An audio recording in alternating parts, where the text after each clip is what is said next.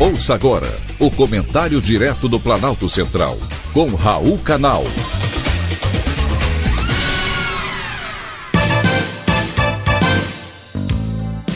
Queridos ouvintes e atentos escutantes, assunto de hoje: ameaça visível. O mundo acompanha atônito as insanidades de um jovem, Kim Jong-un, líder supremo da Coreia do Norte ele tem deixado o mundo em alerta com suas peripécias que mais parece ter saído de um filme de Hollywood.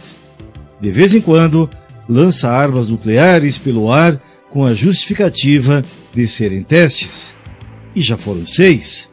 Estados Unidos, Japão e Coreia do Sul fizeram um comunicado anunciando que haverá resposta sem paralelo caso a Coreia do Norte realize um novo teste de arma nuclear. As nações pediram que Coreia do Norte se abstenha de mais provocações, chamando-as de imprudentes e profundamente desestabilizadoras para a região.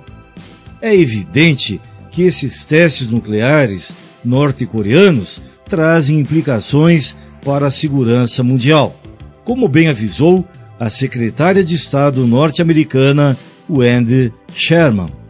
O que se espera é que o Conselho de Segurança das Nações Unidas também se manifeste, pois o uso de uma arma nuclear, onde quer que seja, mudará o mundo e trará sérias consequências para toda a humanidade. Difícil entender esses insanos do poder. Na Coreia do Norte, a sucessão na liderança do país é de pai para filho há 74 anos. Kim Jong-un está no poder há 11 anos, depois de receber o bastão do seu pai, que antes fora do avô. Era ainda mais jovem, com apenas 27 anos, e desde então vem brincando de governar o país, hoje com uma população de 26 milhões de habitantes.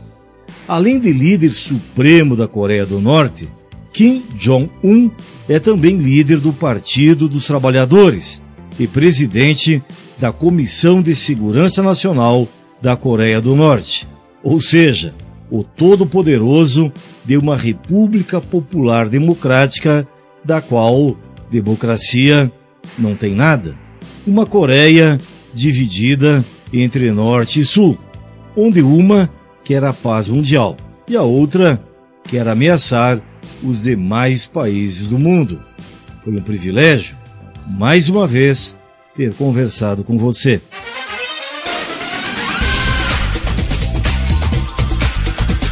Acabamos de apresentar o Comentário Direto do Planalto Central, com Raul Canal.